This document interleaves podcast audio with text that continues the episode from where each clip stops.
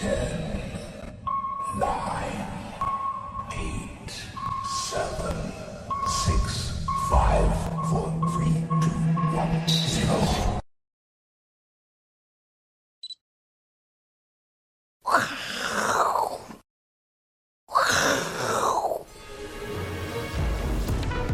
欢迎收看，我是金钱豹。好，那我是阮木阿。那台股各位可以看到哈，今天呢，哦，又是收跌的一个交易日哈。那当然虽然跌幅跟跌点不大哈，那跌点只有二十六点，但是今天呃收跌是开高走低哦，所以呢，基本上呃出了一个黑 K 棒哈。这个黑 K 棒啊，很不幸哈，跟各位报告已经是破了月线了哈。那这一波台股啊，从高点下来哈，那掼破了这个季线呢，五日线、十日线之后呢，啊，又跌破月线，啊，整个大盘呢，现在目前看起来是明显转弱了哈。那一万五千点大关能不能保住？这等一下啊，跟各位来呃告诉大家我的看法哈。那在谈今天要跟各位报告的内容之前呢，我们先来看一下啊，这个。我呃，我是金钱豹啊，也请我们所有的爆粉啊，大家呢这个多多踊跃订阅哈，这个加强订好，那大家可以看到这个两订效果是最好啊，因为毕竟有些呃内容啊，我们要保障呃加权订的呃呃这个加强订的我们这个订户啦，所以我们也不能在这个呃我们的这个资讯上面把它公开出来，好，所以说呢，请大家也可以支持一下啊，我是金钱豹好，那这个支持一下整个团队好，所以可以订一下加强订哈。那另外呢，呃，订阅开启小铃铛可以得到及时的通知。好，那今天呢，由我跟大仁哥哈来跟各位来谈我们的看法。好，那以外呢，各位可以看到哈，那我是金钱豹呢，现在目前也有这个所谓的超级斗内。好，这个超级斗内呢，超级感谢。好，各位可以随时啊，这个慷慨解囊，好，捐助给我们的团队。另外呢，就是金科科财经吃货，好，是官方唯一的小编账号，要再次提醒大家。好，脸书好，这个官方唯一小编账号，请各位呢可以加入金科科的好友群，好，可以有一些互动，好，那因为现在目前网络上诈骗太多了嘛，哈，呃，不是到柬埔寨去呢，要不然就是在台湾了，也都被骗，好，所以呢，请大家认明哈，我是金钱爆唯一的一个官方的这个呃联络方式呢，就是透过金科科小编的这个呃所谓好友群哈。来进行联络，好，那至于说呢，呃，另外独家花絮我们会不时的放在呃这个脸书的官网上面，也请大家参考。好，那这个是今天要跟各位一开始报告。那刚刚谈到了哈，那加权指今天呢已经是呃跌到了月线了哈，岌岌可危的一万五千点，能不能保住呢？我们来看一下整个大宏观景气的部分哈。我要跟各位报告，我现在看到的消息面哈，真的是越来越糟啊。好。基本上我们不是挑坏消息跟各位报告，而是呢真的看不到什么好消息。好，比如说呢，哦这两天公布出来最新的哦这个采购经理人指数，各位都知道，呃领先指标里面，现在目前全世界大家最关注的就是 PMI 好采购经理指数。那我们首先来看哈，美国八月份的制造业 PMI 有五十点五十二点二啊，降到五十三点一，这个是低于预期的哦，而且呢是创下二十五个月的新低。但是比较好一点状况还是在五十之上了，所以基本上是维持扩张哈。但各位可以看到，它其实趋势性下向向下的一个情况非常明显。那另外呢，欧元区的制造业 PMI 则是呢从四十九点八哈降到四十九点七，好再次出现萎缩，因为它跌破五十了，然后是创下二十六个月的新低。那另外我们再来看哦，美国的。这个八月服务业的 PMI 呢，从四十七点三降到四十四点一，这个是低于预期，也创二十七个月新低。好，那这个数字呢就非常难看了，对不对？好，制造业还能守在五十以上，但是呢，服务业的状况呢，可以讲说是江河日下哈，居然跌到了四十四点一这么低的一个位置，而且呢，噔噔噔持续的往下掉。那欧元区的服务业 PMI 呢也不好哦，从五十一点二已经降到五十边缘了。好，然后同样的创下十七个月的新低。好，各位可以看到，美国的综合 PMI，综合 PMI 就是我们把这个制造业跟服务业把它综合在一起哈，Composite 这个综合 PMI 降到四十五。哦，前值呢是四十七点七，前一个月四十七点七，哦，最新公布出来四十五。不但创下二十七个月的低点，而且是连续两个月啊，已经跌破五十的分界线。那我们可以看到，它其实从三月以来就是一路往下掉了，对不对？很明显的，三月以来一路往下掉，而这个趋势似乎是止不住，好，刹不住的一个往下滑的状况。那欧元区综合 PMI 四十九点二，前值呢是四十九点九，好，那不但创下十八个月低点，而且是连续两个月好低于荣枯线的百分之五十的一个情况。那在这样状况之下呢，德国商业银行经济学家魏魏尔就说呢，这个八月啊，欧元区的 PMI 持续下滑啊，显示什么呢？显示下半年欧元区经济啊衰退的可能性是在攀升的哈。那经济学家讲话都比较四平八稳哈。如果就我个人解读的话，欧元区下半年是肯定衰退的啦，哦，基本上没有悬念。好，美国明年衰退也是没有悬念，但是因为人家是经济学家，好，所以讲话呢就要比较四平八稳一点，不能像我们这样子啊信口开河，对不对？好，那另外呢，标准全球的资深经济学家 Jones 呢？他说呢，联准会加速升息，跟通膨压力居高不下，导致市场啊需求遭到压抑。哦，那那美国的服务业跟制造业的产能同步下滑。哈，现在看到这个 PMI 的状况是非常明显。那美国私营部门的健康状况，哦，就是这个私人公司啦，哈，这些大企业，哦，出现更多令人不安的迹象哦。哦，这个经济学家都不安的话，哇，那大家肯定你要更不安了哈。啊，排除了。这个疫情当时的一个期间不计哈，美国民间企业的产出哦，这个产出啊，对一家公司来讲非常重要。哦，如果一家公司没产出，如果它是制造业，不管服务业，它没产出，那我请问你这家公司要存在干嘛？他说呢，这个产出啊，哦，创造将近十三年呃前开始统计来最大的跌幅，哇，那这个就是情势就不妙了哈。那企业产出出现了这么大的跌幅，显示什么？可能没单了嘛。好，那另外呢，可能就整个景气的状况哈，影响到整个产出的呃企业的规划哈，这是非常明显的一个状况哈。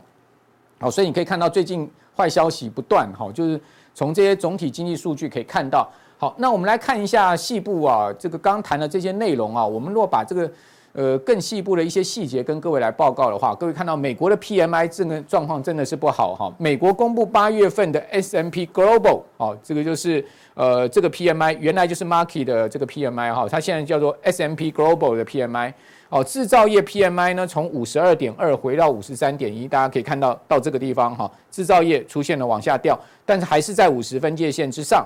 哦，那但是低于预期的五十一点八，原先预期在这个地方跌到五十一点三。那服务业 PMI 呢？从四十七点三，好回落到四十四点一，大家可以看到，好这个呃四十四点一在这个位置哈，这条绿色线，好哇，这个更更明显的往下压了，对不对？好，那呃也低于预期的四十九点八，好综合 PMI 呢，从四十七点七回落到四十五，好，所以这三条线各位可以看到，好整个状况呢，其实告诉你就是，呃整个呃领先指标还是不断的在下滑哈，而且呢是都跌破了景气龙枯线的状况。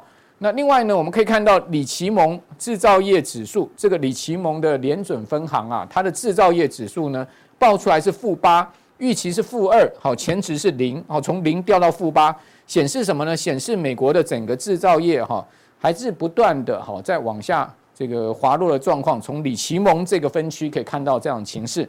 好，那我们来另外看到美国除了就是说在制造业端哈服务业端开始看到整个景气持续的在往下掉以外，房地产市场会不会出问题呢？如果房地产市场出问题，哇，那恐怕会对金融市场造成更大压力。因为毕竟，呃，不管美国人也好，台湾也好，我们的财富啊，不是放在股市，就放在房市里面，或者说股市、房市都放。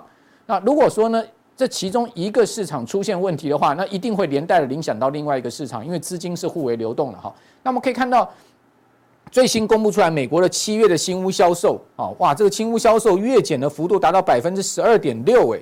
年减更将近三成，各位想想看啊，如果你今天是卖房子的哈，你的这个房屋销售比去年同期掉了百分之三十啊，你现在应该是坐立难安吧？我们看到美国现在目前的整个房地产市场就变成是这样状况啊，它呃出现了持续往下掉，而且那个幅度都非常陡的状况。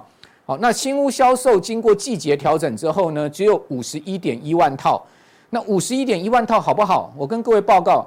去年高点哈是一百万套哦，所以从一百万套呢掉到什么？掉到五十一万套，几乎是砍半了哈。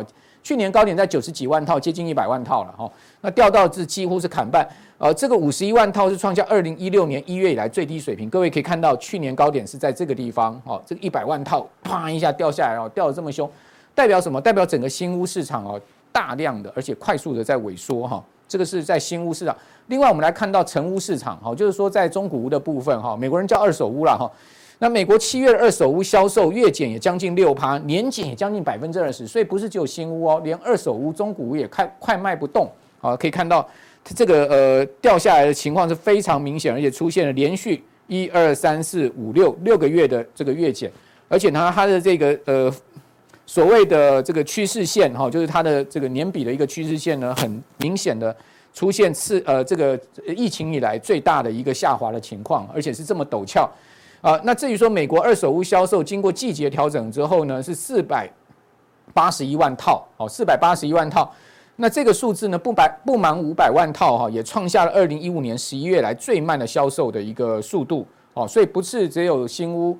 哦，的包括了这个成屋都创了二零一五年、一六年以来最差的状况啊，那显示美国房地产市场啊，似乎呢也岌岌可危哦。而且重点是现在房价还这么高，哈，那房价又居高，然后现在销售又疲弱，那各位可以想到后面一定是价格掉下来，那价格掉下来就会动摇到整个呃销售可能会更疲弱，哈。同时呢，你会发现价格掉下来呢，可能会影响到所谓的房房屋的抵押贷款。好，那我们认为后面美国房地产市场也非常值得关注哈啊！如果房地产市场变成是压垮金融市场最后一根稻草的话，那这个整个金融市场恐怕呃这个所谓的压力还没有结束哈。那另外呢，大家可以看到美国七月的新屋开工，我们刚刚看的是这个销售，我们来看呃开工的情况，新屋开工呢是一百四十四万六千户哈，那月跌也达到将近十趴，好，就新屋开工也在明显放缓。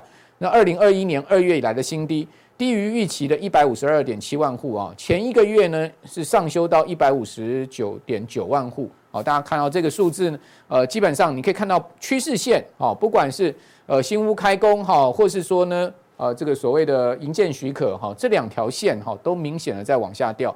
那营建许可哈，呃跌一点三趴，好到一百六十七点七万户。这也创下这个去年十月以来的新低，但是高于预期的一百六十四万户。哈，那他们发现，好，好像在营建方面还好一点，哈，掉下来是个位数的掉，哈，不像销售掉那么多。好，那但是问题又是说什么？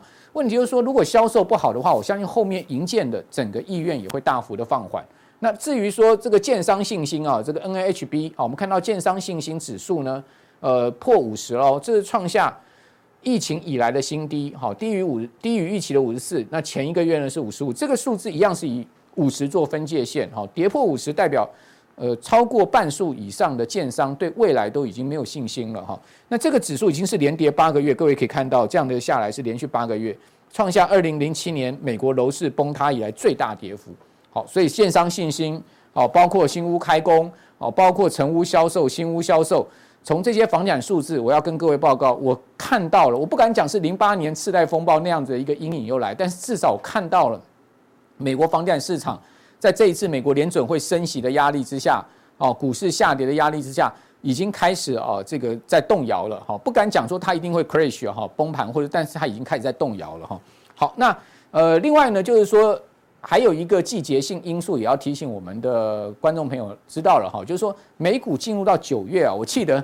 先前来到我是金钱报跟各位报告哈，美国七月份是好月哈，八月不好，九月更烂，对不对？应该大家还记得，对不对？好，加上定的时候在这上面讲嘛哈。那那发现呢，哎，其实你各位可以看到哈，呃，我们如果把这个标普季节性综合指数，这个指数蛮有意思的哦，它是一个 seasonal composite，就是它是一个综合的季节性的指数。好，那如果我们把它抓哈。一九二八年这么长的时间，把它做一个平均的统计，大家发现从八月十五号到九月三十号，你可以看到，在九月八月底，股市会来到一个相对最高点，历年来平均的状况这样，来到一个相对最高点之后呢，整个九月就是一路下去了。哦，所以提醒大家九月要小心哦。大家已经可以看到，现在我们已经接近到九月了，对不对？那九月二十一号，美国联准会要召开这个决策会议。好，同时呢，要发现呃，最近股市已经明显的在暖身，在转弱了。好，这这个就是一个季季节性的问题啊。九月是美股向来最差的一个月份。好，那大家可以看到，VIX 指标也开始在季节性的这个呃过程中，它也会往上开始波动。那最近 VIX 也站回二十了，对不对？而且它已经开始明显在往上波动。所以我们提醒大家哦，九月即将来临，从季节性的角度来看，九月不是好月哦。啊，九月开学。也是美股散户啊返校的日子，学生都认为是美股激进散户的主力啊。假期结束之后呢，大家回到学校啊，你也没有办法交易了哈，或者说呢，交易也要开始出现比较呃这个呃减少的频率的一个状况。好，所以过去两个月的散户狂欢啊，我们认为恐怕可能会要结束哈，而且呢，也是美股呃整个大反弹的主力的一个归队哈，就是归归回返回校园去了，大家也要。开始这个务正业，所以股票是副业，开始要务正业了。好，不能永远不务正业，读书还是要读，不要每天在那边流传说什么买 B B B Y，然后赚了一亿美金嘛，哈，这种这种所谓的这个割割韭菜的这种所谓的放消息式的这个手法，哈，我们都已经司空见惯。啊，那个什么 B B B Y 割韭菜的大学生。啊，那有没有像台湾过去那个讲的什么少年股神、少年航海王那种版本啊？对不对？这种消息一出来，你就知道大概要割韭菜了啦。哈，所以怪不得 B B B I 股票就狂狂跌嘛。好，那我们来看到，呃，接下来我要跟大家讲，就是说我们怎么看九月行情哈。那事实上八月已经开始不涨。好，大家看到到到这个呃美股的周周二哈，原本到上周五哈，八月还涨三趴。好，那到周二呢就回吐了。这个几乎快不涨了，只有涨零点六。那今年以来，美股啊，一月、二月跌，三月反弹，四月大跌，五月持平哈，六月大跌，然后七月大弹，好，八月开始涨不动。所以呢，主要就涨一个七月份啊。如果七月份大家有做到，应该赚不错了。好，但是呢，进入到八月、九月，我们可能要提醒大家小心一点哈，因为毕竟今年哈，各位可以看到跌四个月，只有涨到目前只有涨两个月。好，所以这个看起来涨跌的月份呢是比较悬殊的哈。那我个人呢，把今年标准普尔五百指数每一个月哈单日的涨跌幅度啊，都把它呃跟涨跌的情况都把它做了一个统计啊，给我们的观众朋友参考。好，到底说呢，我怎么再去归纳美股的一个逻辑哈？大家可以看到，我们刚刚讲一月下跌，对不对？好，整个一月份呢，它是出现一个往下掉的状况。那我们可以看到，整个一月份啊，红色的地方是下跌啊，绿色的是上涨。啊，发现。下跌的天数明显多于上涨天数，对不对？而且它下跌都是连续性的下跌，你可以看到一跌跌五天，一跌跌四天，一跌跌三天，连续性的下跌。记得哦，就是美股开始转空一个非常明显的讯号。好，这是第一个。好，第二个呢，全月下跌天数超过上涨天数，也是一个相对比较弱势的讯号。那今年以来啊，美股的跌幅呢，到美股周二。标准普尔五百指数是跌了十三点三七趴，仍然是明显下挫的哈。尽管已经有这么呃整个七月八月的上涨哈，但是呢仍然是一个明显下挫的情况。好，那我们进入到二月，二月大家可以看到哈，其实呢上涨下跌啊，就比较呃也还是一个下跌天数多于上涨天数的状况哈。但是呢呃你也看到多头似乎开始要反扑，为什么？因为它有开始出现比较明显的连两日上涨的一个连涨。好，但是连跌还是蛮蛮多的。你看，四个交易日，三个交易日，好，这是二月。那三月哈，大家可以看到，多头就真的反扑了。为什么？连涨的天数就多了，有没有？四个交易日，四个交易日，连跌连跌的天数也还不还是还不少哦。四个交易日跟三个交易，所以你会发现，哎，涨跌都出现比较连续性的一个状况，代表多头的这个抵抗力慢慢出来了哈。所以怪不得三月出现反弹。那四月呢，又出现一个大跌的行情啊！四月跌势非常重，四月、六月是美国的主跌段哈。大家发现，你可以看到，它不但是有这个比较明显的连跌，而且它都是超过两趴，甚至接近三趴，甚至三趴以上的跌幅。好，这个就是什么？哦，就是警讯。好，也就是说，不但这个下跌天数多，哦，多于上涨天数，在一个月内哈。另外呢，它连跌的这个状况，在伴随着较大的跌幅，那这就是标准的大跌的一个行情。好，所以呢，我跟各位报告，呃，标普如果出现两趴以上的单日跌幅，或是两趴以上单日的涨幅，我们都要把它视为说是一个多空开始转折的一个很明显的讯号。哈，那这个是四月，那五月份呢是持平的月份。哈，那大家可以看到上涨天数差不太多。哈，那六月份又是大跌。哈，为什么它会大跌呢？你看，一二三四五五个交易日连续下跌，而且它的两将近四趴，将近三趴，又是一个两趴多的跌。好，在这个地方又一个四个交易日，又是一个超过两趴的下跌，所以我为什么要特别讲两趴？我等下要跟各位讲哈。那那另外呢，七月份呢就出现了一个呃很明显的反攻了，对不对？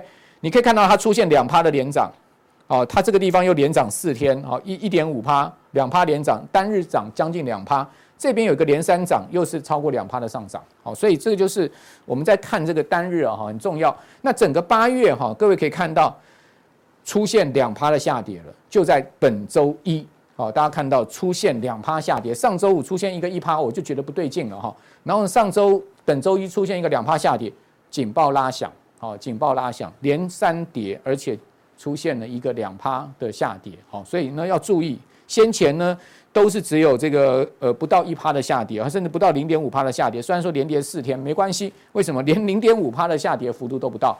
而且出现了这个两趴的上涨，好，连三涨，好，还有接近两趴的上涨，所以这个就是整个八月开始在转弱的迹象哈。那我们用大数据来分析啊，我把单日涨跌幅用三种方式，这个温和的涨跌，好，那中度的涨跌，好，高度的涨跌，好，三三种方式归纳哈。大家发现一月份上涨六天，下跌十三天，明显空方赢嘛，对不对？那这个小于一天的这个呃上涨只有四个交易日，但是下跌有七个交易日。好，那一到两趴上涨两个交易日，下跌六个交易日，你就明显看到这个统计，你就知道什么多方是弱势的，对不对？二月好，一样多方弱势，为什么？上涨下跌啊，这个下跌多了一天，好，而同时呢，你可以看到，呃，上涨跟下跌在一一趴以内差不太多，好，但是呢，各位看到下跌超过两趴，高度下跌呢，它是有两个交易日，它高度上涨只有一个交易日。好，所以这又是另外一个我们在观察的重点。那三月呢，各位可以看到涨跌天数呢差不多。好，那重点在哪里？上涨超过两趴有三个交易日，好，下跌呢超过两趴只有一个交易日，所以可见明显的多方的力道出来了。因为超过两趴是一个关键哈。那另外呢，四月大家可以看到下跌的这个正好又逆转了，三超过两趴三个交易日，上涨就一个交易日，好，所以这又逆转，更何况。它在一趴两趴下跌的这个呃这个幅度里面呢，有五个交易日是下跌的，那上涨只有两个交易日。好，那至于说在五月的部分呢，上涨天数超过下跌天数哈，所以这是呃今年以来第一次好第一个月份出现上涨天数这个超过下跌天数，但是这个五月份是一个大幅波动月份，为什么？你会看到。七四加三等于七，等于说呢，超过两趴涨跌的日子有七个交易日哈，那总共二十一个交易日，换言之三分之一，好三分之一呢，呃三分之一的这个时间呢是超过两趴的哈，所以五月是一个大波动哈，最后多空打平手，那六月呢又出现大跌，你看五个交易日超过两趴，只有两个交易日上涨超过两趴哈，那七月呢就完全扭转哈，超过两个。两个交易日上涨两趴，但是没有交易日下跌超过两趴，好，所以没有下跌超过两趴是关键。那大家会发现八月开始出现一个交易日，有没有？就出现在本周。所以我们讲说整个美股开始在转弱，提醒大家要注意是这样。好，那接下来大家可以看到我们的结论哈，下跌的月份，我们第一个先看涨跌天数的差距。另外呢，我们可以看到中高度下跌天数，哦，它的一个情况，还有呢。大跌月份、高度下跌的月份，哈，这个天数呢，通常都会达到三个交易。所以你发现啊，一个月有出现三次，哈，超过两趴下跌，你就要小心这个月是一个大空头月份，好，要小心哈。那当然，如果说出现两到三次超过两趴的上涨，那这个就是一个大大好的月份，哈，那你就是把握做多的机会嘛，对不对？啊，大跌月份中高下跌呢，也会接近全月上涨的天数哦。好，所以这个是我们的观察的结论哈。那另外呢，持平月份上涨下跌天数呢，会是接近，但是单日波动会出现在这个持平月份哈，就是说它波动很大。好，就五月就出现这样状况。那大涨月份上涨天数明显会增多，而且没有高度下跌的情况出现。好，这个就是所谓的上涨的一个特征。那大涨的月份呢，中高度上涨天数呢，也多于温和上涨天数，所以呢，它会出现一个呃比较大幅度的上涨，好，而在交易天数上比较多，甚至多过那个只有一趴以内的一个上涨的的情况，好，那这就我帮各位做出的一个结论了，好，跟归纳，最主要就是我们从单日的一个涨跌幅度怎么去看出呃大势跟方向，哈，好，那接下来呢？我跟各位报告，为什么最近又开始趋弱？哈，最主要联准会又开始放鹰嘛。好，它放鹰最主要原因是物价风险还是很大，住房成本居高不下。那美国美股中期底部有浮现，所以呢，最近联准会卖权可以退场。好，再加上民营股炒作风气在一起，这个当然就不利于所谓的经济产出，哦，也不利于就业市场。所以说，美国联准会一定要去打压这种所谓的投机歪风，哦，什么炒 BBBY 啦，炒 GameStar 啦这样的一个情况。好，虽然说呢，大家有些人还是蛮喜欢买这些股票的，但是呢，基本上站在执政官员的角度，他们是不乐见的哈。好，那这个就是今天的普通錠要跟各位报告整个我对于市场趋势的看法。那接下来我们延续上周跟各位报告美股选台股的一个方向。好，我们这个礼拜 Part Two，好，等一下再加上定来跟各位做说明。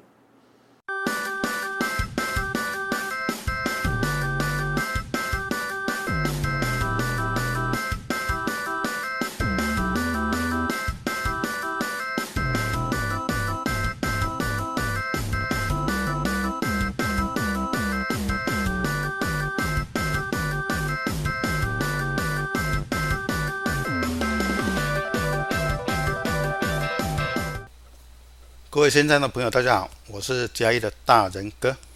最近有几家极具指标性的公司，比如长荣、友达、群创等等，将相继的有减资的计划，引起市场对减资话题的讨论。因此，本单元呢就以减资为题材，与各位朋友做浅意的分享。好，我们来看今天的图卡。减资呢，顾名思义呢。它就会让我们的股市变少了，当然它不是被拖了哈，但是我们投资人比较关关键的是，股市变少以后，我们的权利有没有受到影响啊？答案当然是没有的哈，因为你减资于虽然减的股数，但是你的价值会增加哈。我们等一下会做深入的探讨。首先，我们来看看我们的官员跟投资人他们是怎么说的。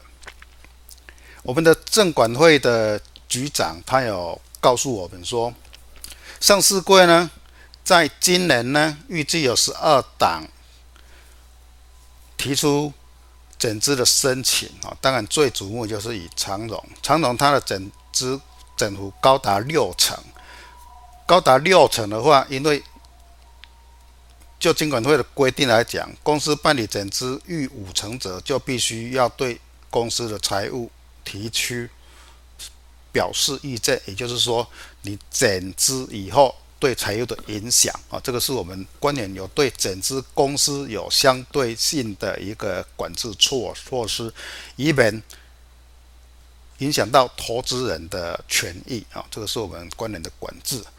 一，然后投资代表台。台新投顾的黄文清指出，减资仅是公司财务的操作，有利股东的节税哈，企业的 ROE 跟 EPS 都会变得好看，所以呢，股价是否涨幅有涨幅的空间呢？当然就是一切要回归基本面哈，这个是我们的官员跟投资代表的一些看看法啊，一些看法。好，我们来看今天所要。讲的深深入一点的话，有以下的注意情况。减资的意涵跟分类来讲的话，我们减资就是已发行的股票张数股数会变少，但是呢，股东权利它是不会变的哈。它主要有分为现金减资，就是把金钱退还给股东，还有库仓。股的减资就是公司买为库藏股，这个是比较少的哈，而且不会影响到投资的权益。然后注销库藏股，降低发行股数。还有一般减资就是直接注销股票，弥补空间公司的亏损。这个大部分来讲的话，就是以那个亏损的公司哈为主，通常获利不佳的公司才会施行。这个是减资的种类，有分为现金减资、库存股减资跟一般的减资。一般的减资也称为亏损减资。减资的功能呢，就是有一个调节资产的结构、健全财务、增加现金流、提升股东权益。好，重要的是这个股东最喜欢的就是可以避税啊，因为。退还给股东的，他是不用缴税的，当然也可以不用去管我们的鉴保会的问题。好，跌破净值十元的股价会利用减资来保持在十元以上，以维持信用交易哈。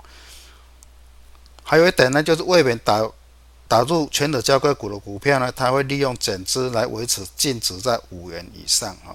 这个也是。减资的功能也是常常在公司的运运用的一个背景。好，这个是减资的公式哈。我们你一般减资就是没有退还那个现金的减资来讲的话，它的公式很简单，就是减资后的股价就是以股价除以一减一减掉减资的比例哈，就是举例减资百分之二十为。来讲的话，一千股整到剩八百股的情况，就是一百二十除以一整二十，这边就是零点八嘛，所以它算出来的股价就是。一百五十哦，就是整支以后的基准价就是一百五十哦，这个是目整之前的市值跟整之后的市值是不变的哈，这两者是不变的，所以整支对未来的股价影响权利是不变的哈。好。难道是现金整之后的股价计算是稍微有一些复杂？就是股价减掉退还现金除以一整，刚刚一样哈，整支的比例哈。举例来讲的话，减支百分之二十，也就是一千股减到八百股，等同每十块钱现支现金减支两元退回两元的情况下，算法就是一百二十减二除以一减掉零点八。这边是一百一十八，所以我们算出来的比例就是一百四十七点二五，比刚刚比刚刚就是一般整只的价位还要稍微少一点哈，但是它的整个市值是不变的哈。这个整只公司稍微跟各位介绍到这里，然后举一档是我们台湾整只。利用减资创造股价的一档非常具有代表性的股票，叫做国巨。国巨呢，它从二零一三到二零一七年，总共有四次减资，股价当然从三十几块，从二十几块飙涨到一千多。所以说是非常受瞩目的一个整整支案哈。我们来看它整整支为什么会飙涨？在二零一七的时候，它随着它的获利增加，带动整个股价飙涨。所以就是因为国巨的整支以后，带动了我们台湾的一个整支潮，整支潮，因为会让股价会飙升，尤其是在多头市场的时候。股价会飙升的更加的迅速哦，更更加的迅速。当然，它拉回以后呢，股价也会顺着拉回。所以说，刚刚刚刚专家所讲的一切都会回到基本面，哦，就是这个道理。好，我们来看，这个是国巨四次整治的一个 K 线图啊。整治完以后，它都没有破底；整治完以后都没有破底；整治完以后都没有破底。减资完以后都没有破底，代表说它减之后的行情是走多的，行情是走多的哈。这个是一个比较具有指标性的减资公司哈，具有指标性的减资公司。好，我们来看最近比较火红的轮辉，轮辉，轮辉它是长期的亏损。长期的亏损，在去年的十月，它减资以后，从个位数哈，从从三块钱左右哈，减资完来到十倍，来到三十块，随着获利的增加，随着获利的增加，带动了最近的股市的一波的飞涨。带动股市一波飞涨，这个也是最近呢，为什么减资又再受到大家青睐的一个一档非常有指标意义的股票哈。好，利凯来讲的话，它减资完以后没有破底，只是拉回到将近破底，在这边筑底完以后。是不是会随着它的营收往上呢？假如说它营收往上的话，基本面看到它就会再往上。假如说持续营收没有，还是一样是没有成长的话，当然它的股价又会回归到它的基本面哈，它的基本面哈，这个是我们刚刚所讲的。好，东和钢铁的话是纯粹是现金整支，就是把赚的钱分给股东啊，它的营收。都是正营收，它整资完以后，股价向上走完，营收下跌，当然股价就下修。所以说一切都回归到基本面，好，一切都回归到基本面。好，这个是我们刚刚有讲的。好，创新的话，这个是一档非常奇特，而且是来坑杀散户的一档股票。哈，这个各位要稍微注意一下，它要关注的是它。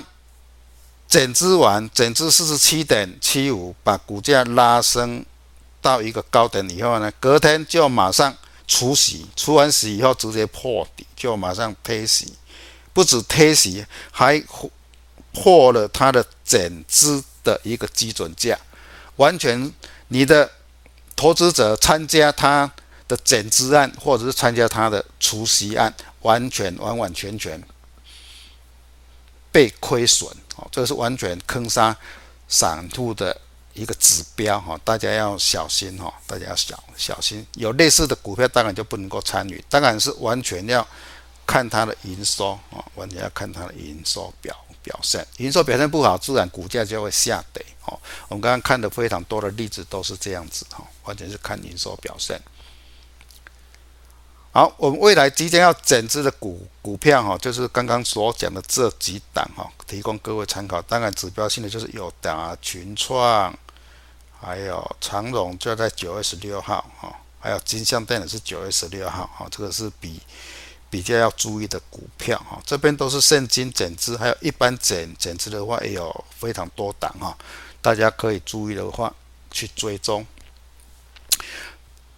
我们来讲的是长总的现金减资案的话，是最具代表性的。九月六号就要停止交交易了哈，差不多还有两个礼拜。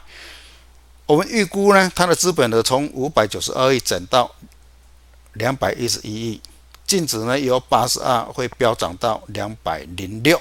所以说，以现在的股价来讲的话，就是它除息我它减资完的。股价以现在来讲的话，应该是来到三两百三十的位位置哈，所以说它是提高股价最好的一个良药哈。长总的话，当然是九月六号以后要稍微注意整个走势哈。九月十六号它开新股上上市以后的走势要稍微注意。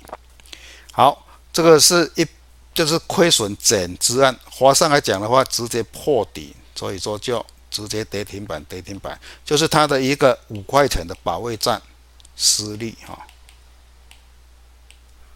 就是有全额交割股的一个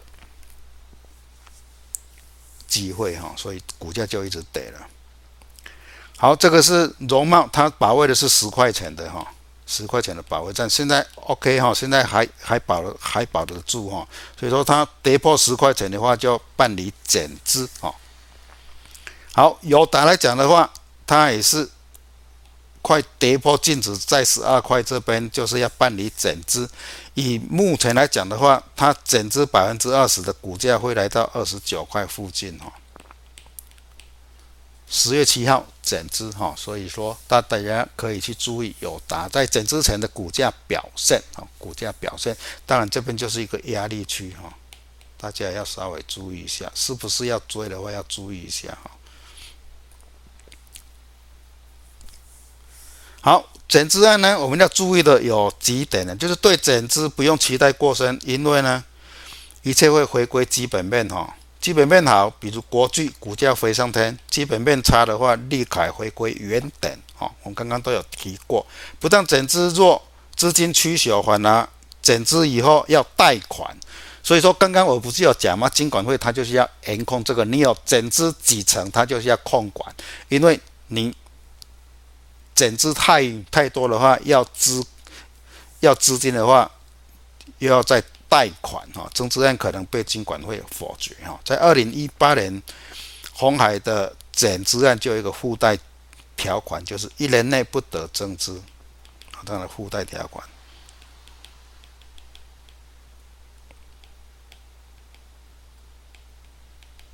就是防止坑杀散户哈。减减资退完资。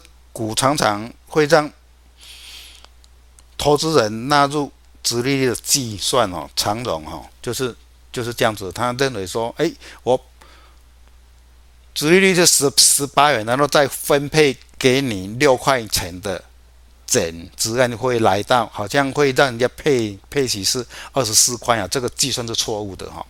还有，不论一般减资或亏损减资，都要了解大股东背后的含义，才能够判断出走势。比如说红海啦，还有长长隆等等哈，他们为什么要办理减资？